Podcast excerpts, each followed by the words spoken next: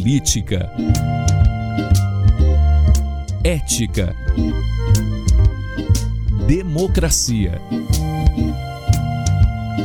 informação, opinião. Pode falar. Apresentação Cileide Alves e Rubens Salomão.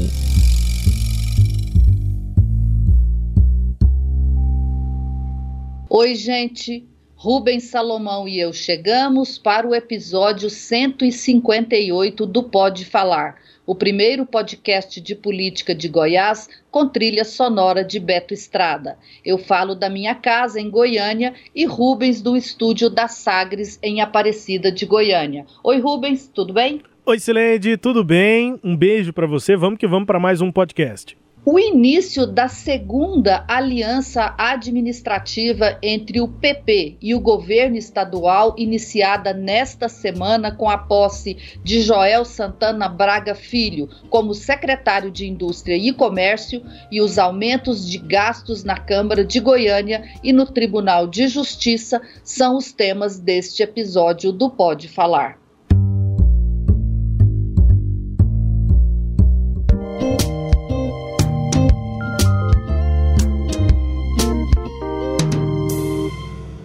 A união foi realizada com pompa. O auditório do Palácio Pedro Ludovico Teixeira ficou pequeno para o grande número de convidados, a maioria prefeitos, vice-prefeitos e vereadores do Partido Progressista, o PP, para testemunhar a aliança com o governo de Ronaldo Caiado.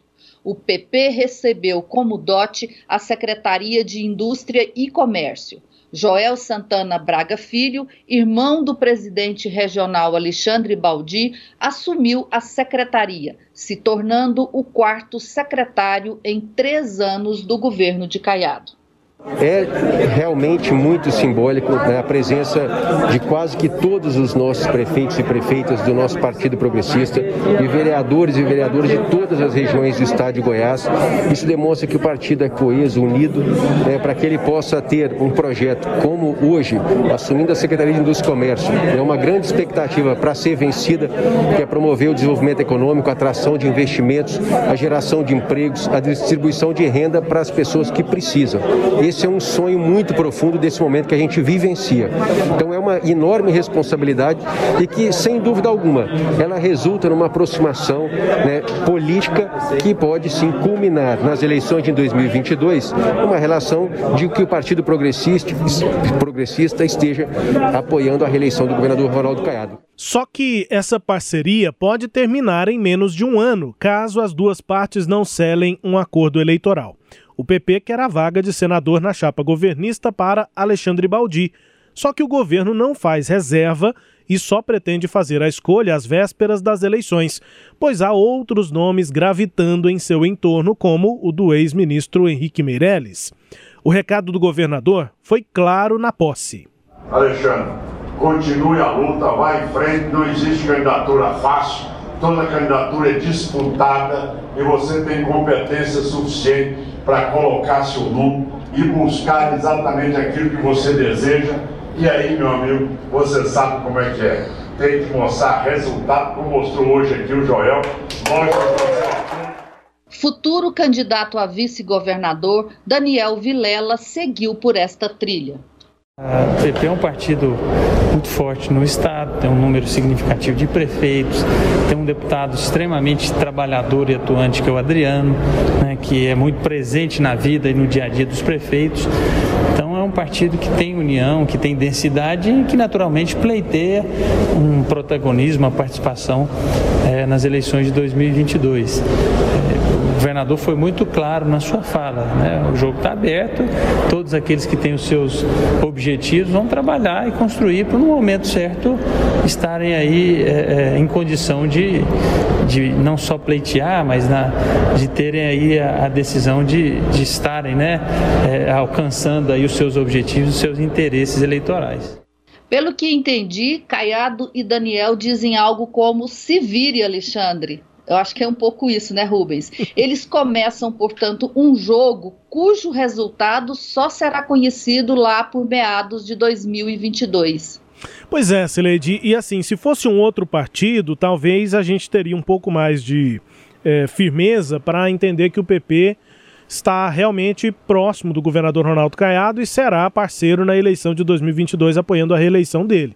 Mas o próprio Baldi já deixou implícito aí nessa fala que a gente ouviu é, que é, a parceria administrativa pode resultar na parceria política para a reeleição de Ronaldo Caiado em 2022.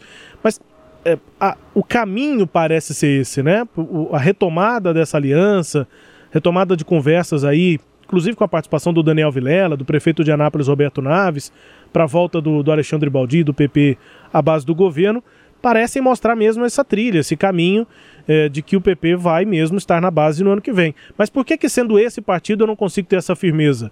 Porque eu já cobri algumas convenções do PP para processos eleitorais diferentes, em que o partido deixava a convenção em aberto e poderia traçar qualquer rumo, absolutamente qualquer rumo, e estava também formando base de governo naquela época, né?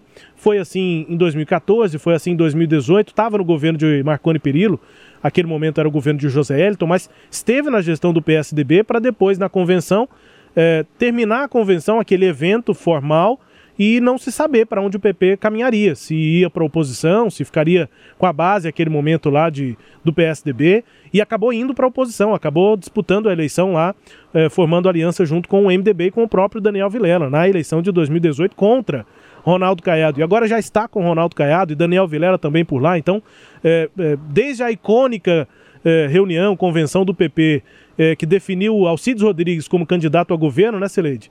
É, que era outro partido, era outro progressistas, era outro partido progressista, mas enfim. É, desde aquele momento, o PP vive muita instabilidade e não dá para ter certeza dos rumos do partido. Eu chutaria sim que o PP estará na base do governador Ronaldo Caiado, mesmo se não tiver a vaga ao Senado. Mas não dá para cravar nada nesse momento e principalmente sobre esse partido, Sileide. Rubens, não, é, nem você tem certeza e firmeza, nem Ronaldo Caiado, nem Daniel Vilela, nem é, se fosse outro partido que tivesse aí né, na mira, como vamos supor é, o Gustavo Mendanha, né, interessado nessa aliança. Por quê? Porque é, isso. Alexandre Baldi ele casa, ele fica com aquela que lhe dá mais vantagem ao final, né? É igual aquele rapaz que só quer a mulher bonita. Não, não, adianta outras mulheres aparecerem tão interessantes ou mais interessantes, que ele pode até ter casinhos ali no meio do caminho, mas ele vai ao final ficar com aquela mais bonita, né?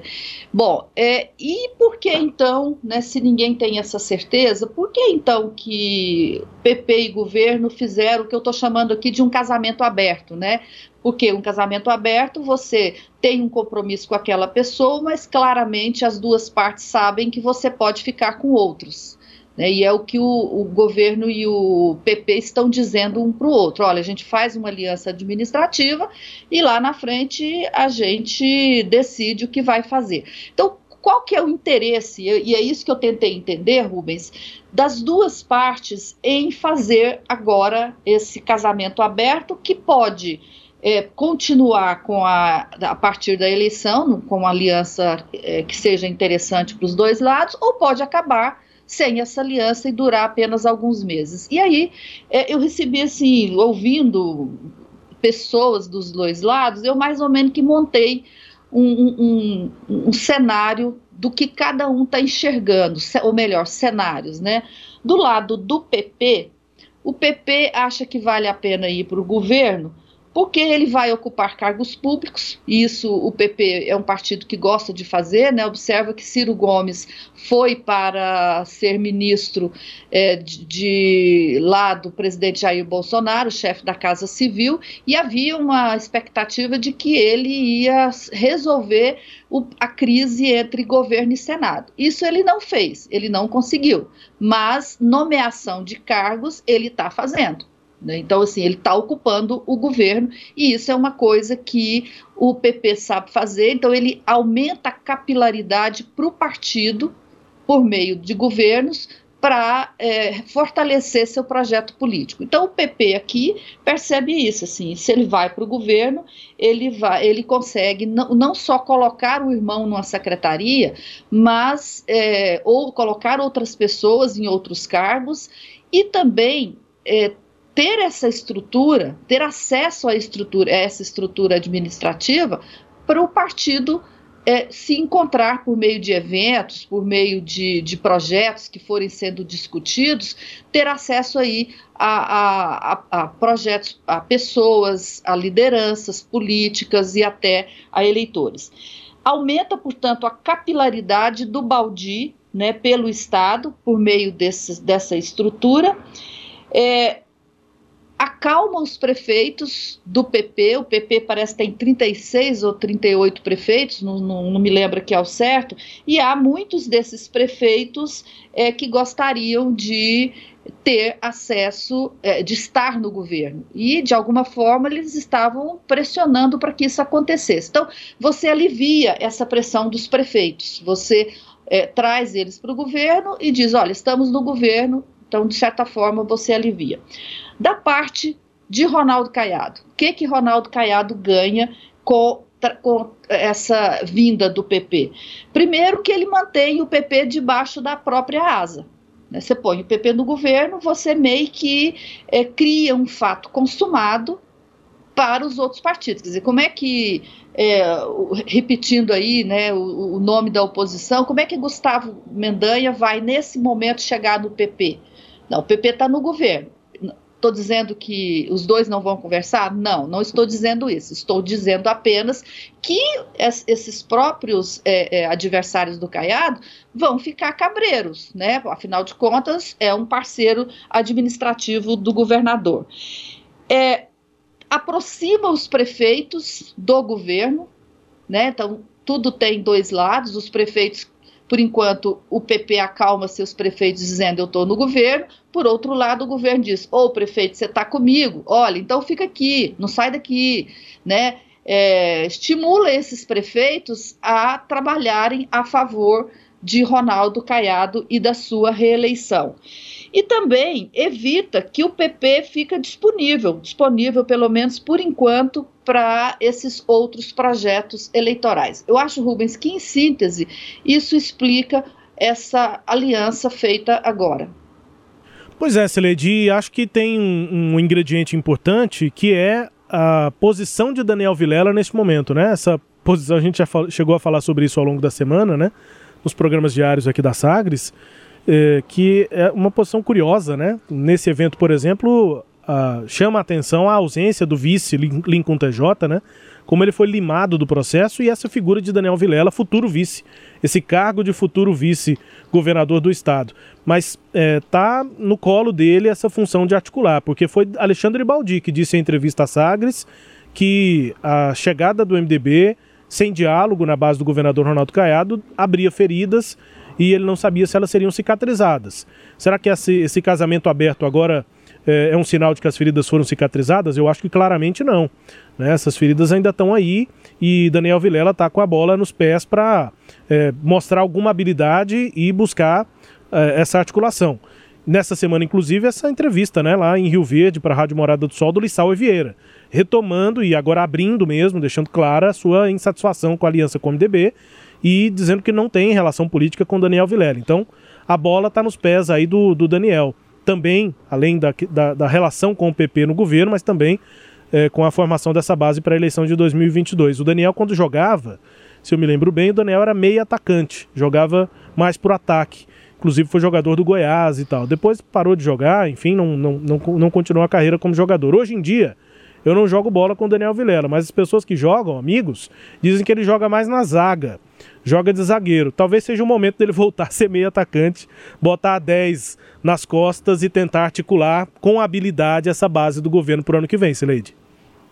É, o, o, Daniel foi essa ponte aí entre o governador e o PP. Ele fez essas, essas conversas e acabou no final tendo duas conversas do governador com, a, com o grupo do PP. Era para ser uma, mas não, não, não chegaram a um, a um acordo com uma só, fizeram duas. É, foi importante para o Daniel, para ele meio que estrear aí numa articulação maior, que, que, que foi essa articulação. O Daniel, ele tem, ele costuma dizer algumas coisas, Rubens, que eu acho que indica a, o nível de compreensão dele. Ele, ele gosta de dizer o seguinte, que um cargo, muitas vezes um cargo grande, um cargo importante, ele pode se tornar pequeno se a pessoa que o ocupa não conseguir é, dar, não conseguir, não, ter, não tiver força para sustentar aquele cargo e, ao mesmo tempo, uma pessoa com iniciativa, com, com, com visão, muito assim, é, que joga para frente, igual você está falando aí, ele pode pegar um cargo menor e, em função desse perfil, aquele cargo se transformar em algo maior. Então, ele tem essa visão. Por que, que eu estou lembrando disso? Porque agora vai caber ao Daniel se é, é, apresentar e mostrar serviço e mostrar relevância política. Ele foi escolhido para um cargo relevante, que é ser candidato a vice-governador aí é, na chapa de Ronaldo Caiado, mas ele vai ter que se impor.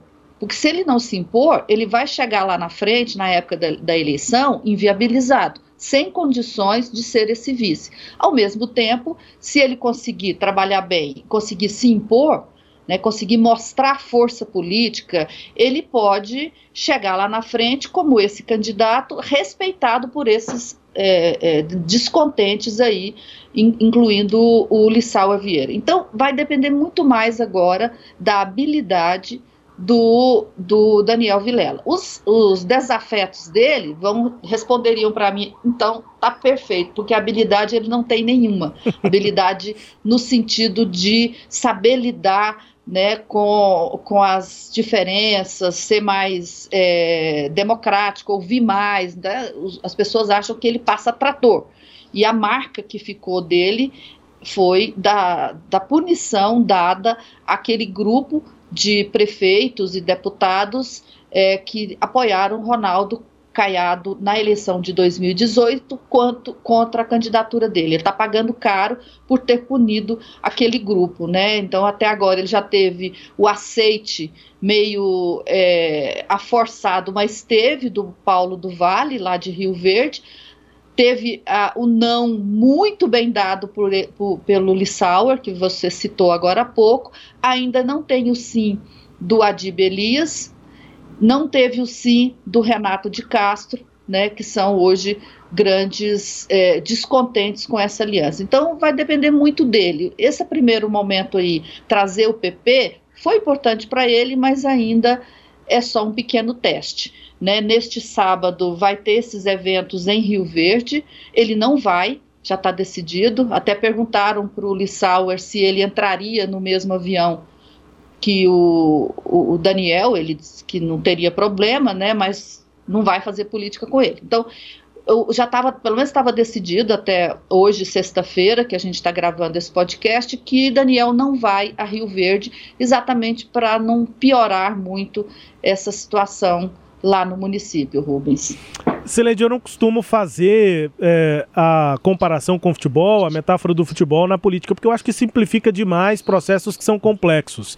Mas nós já ouvimos, eu e você já ouvimos, inclusive numa conversa conjunta que tivemos em off com um desses líderes da base, nós já ouvimos de, é, alguns dizendo o seguinte, da base do governador Ronaldo Caiado, que não há garantias que Daniel Vilela será candidato a vice. Então eu vou ter que retomar a metáfora do futebol. Quem não estiver jogando bem, se ele não tiver essa habilidade, ele vai acabar sendo substituído. Quem sabe até já no intervalo do jogo, digamos que o intervalo do jogo seja a janela partidária, né? Depois tem todo um outro tempo para ser jogado depois da janela partidária. Mas há essa expectativa. A gente sabe que há caiadistas que acham que dependendo do que Daniel fizer ou não fizer, ele pode ser substituído, pode ser um jogador trocado é, pelo técnico do time, que é o Ronaldo Caiado, Sileide.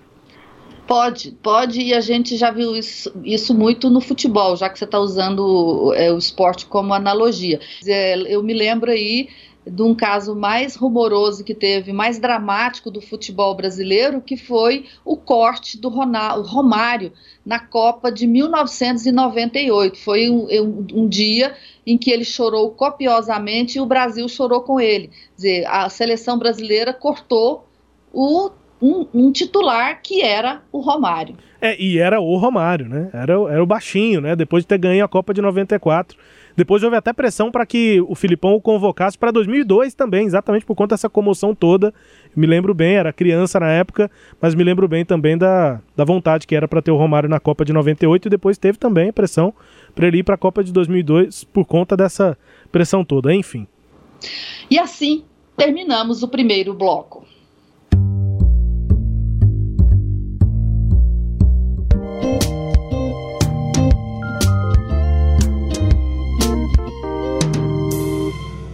Etanol, R$ 5,27, minha gente. R$ 5,27. Gasolina, R$ 7,27. O que, que acontece? A Petrobras anunciou ontem mais um aumento no preço da gasolina e do diesel. O etanol não tem nada a ver com a Petrobras, mas mesmo assim o preço é, é reajustado. A inflação tem corroído o bolso do brasileiro. A prévia da inflação oficial de outubro ficou em 1,20%, a maior para o mês desde outubro de 1995 o custo de vida nas alturas e dinheiro curto no bolso. Essa é a realidade da maioria dos brasileiros, mas tem uma pequena casta que não enfrenta dificuldades sob o argumento de que tem previsão de recursos orçamentário. A Câmara de Goiânia aumentou os gastos com pessoal, criando mais de 250 cargos na semana atrasada e agora decidiu pagar uma viagem a dois vereadores para Portugal. A Câmara Municipal de Goiânia vai gastar mais de 40 mil reais para mandar dois vereadores a um evento em Lisboa, Portugal. E para organizar essa viagem, contratou uma agência sem licitação. Já o Tribunal de Justiça de Goiás aumentou nesta semana as despesas com plano de saúde de magistrados e de servidores. O Tribunal de Justiça de Goiás aprovou um aumento do chamado auxílio saúde para os juízes goianos. E esses valores variam entre 43% e 177%. Pois é, Rubens, essa semana foi uma semana que as pessoas ficaram indignadas aqui em Goiás com essas duas informações. E para piorar tudo, né, teve o caso aí do juiz Levine Artiaga, que é de Corumbá, é, uma reportagem no Fantástico de domingo da semana passada revelou o envolvimento dele em fraudes de sentenças. É, em processos que pessoas pediam acesso a, a heranças, supostas heranças de, de, de, contas que estavam inativas ou é, inativas em geral, até teve de uma pessoa viva, mas especialmente de pessoas mortas.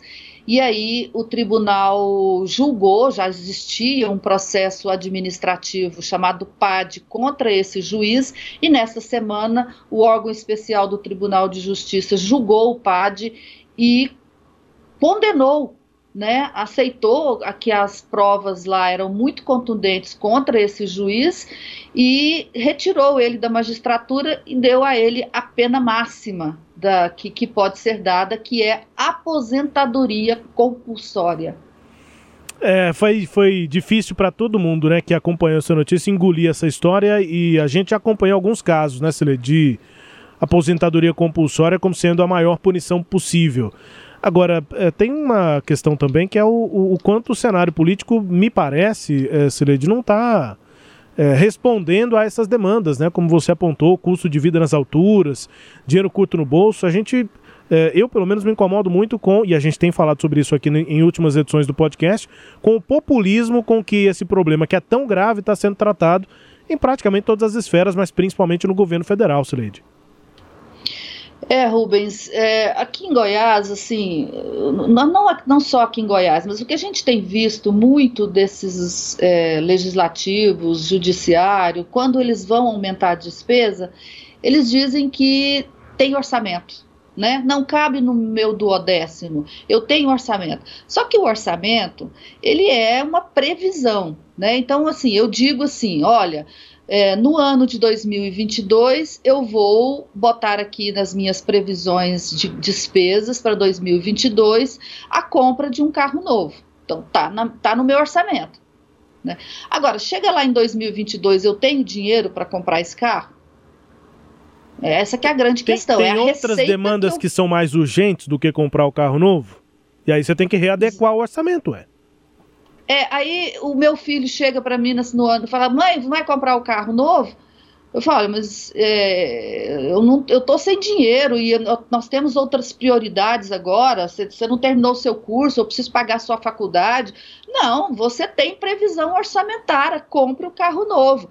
Então, para eu comprar o um carro novo e pagar a faculdade, não sei o quê, eu vou ter que fazer o quê? Entrar no, no meu cheque especial para fazer isso. Então, a mesma coisa acontece com as receitas é, públicas, né? É, essas previsões orçamentárias não são indicativos de dinheiros na conta, não é dinheiro na conta.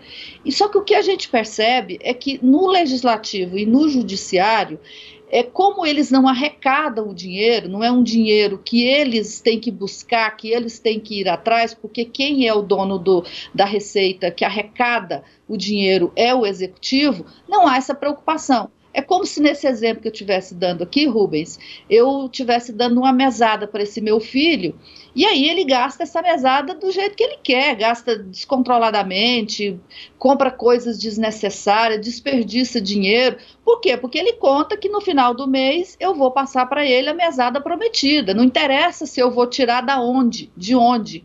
Né? Não interessa se foi difícil esse dinheiro, não interessa se há prioridades na casa. Por exemplo, né, o telhado está estragado e eu preciso fazer uma reforma na casa porque está molhando, está chovendo. Não interessa, ele quer a mesada dele e vai gastar do jeito que ele, do jeito que ele continua gastando sem esses cuidados. E aí o Tribunal de Justiça foi fazendo penduricalhos nos salários, né? O salário hoje é 34 mil reais, mas a gente tem visto aí é, desembargadores recebendo 60, 70, 80 mil reais por mês que é todos esses auxílios. Eu estava brincando que esses dias, desses dias, Rubens, que logo, logo é, os desembargadores vão precisar, a justiça, né, o, o, vai precisar de criar um auxílio do tipo auxílio penduricalho, né, porque para ele administrar o tanto de é. penduricalhos que tem, auxílio burocracia. É, e esses auxílios, auxílios, além de eles aumentarem a despesa, é, tem uma coisa que qualquer brasileiro, qualquer brasileiro né, é, entenderá, que é o seguinte, não entra na conta do imposto de renda. Ele não paga imposto de renda sobre isso. Né? Então, assim, o país é um, é, não, não consegue, não suporta isso. Né? O tribunal ele precisava de ser chamado à realidade, o legislativo precisa ser chamado à realidade. E a realidade, eu fiz né, questão de trazer esses, esses áudios aí das, de duas televisões, a Brasil Central e a Record Goiânia, para mostrar um problema que, que nós estamos vivendo no nosso dia a dia, que é esse aumento alto no custo de vida. E aí a impressão não dá para ser outra do que a palavra que você usou no começo, Sileide. Realmente parecem ser castas, né? Parece ser algo realmente descolado do que a maior parte da população vive e, sem dúvida nenhuma, a, a indignação ela não, não, não acaba. Ela só se mantém e vai arrumando novos motivos para chegar a gente. É, então, estou é, com você, não abro e acho que realmente é, um, um, falta noção em alguns momentos para administrações dos poderes, né? não só do executivo, costuma ser o, o alvo mais comum, mas do legislativo e do judiciário também, Sileide.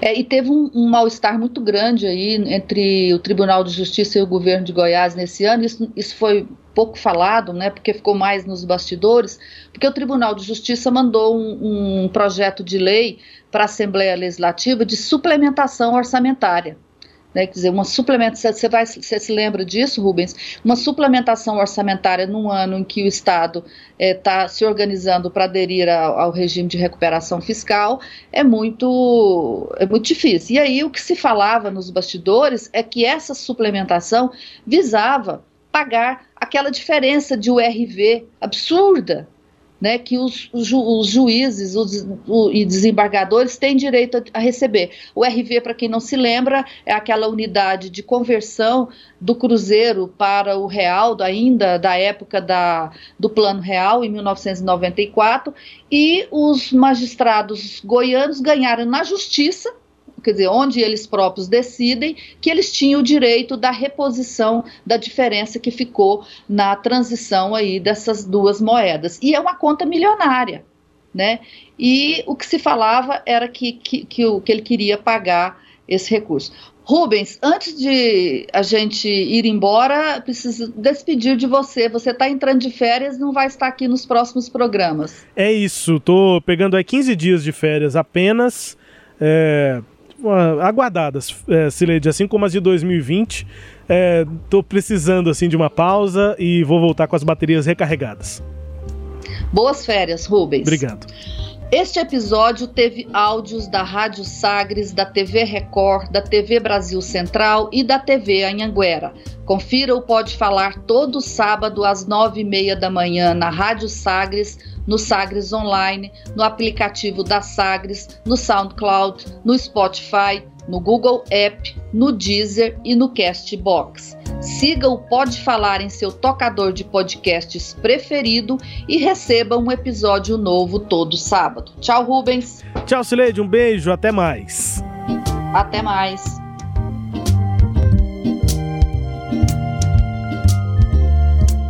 Apresentamos Pode Falar, com jornalistas Cileide Alves e Rubens Salomão.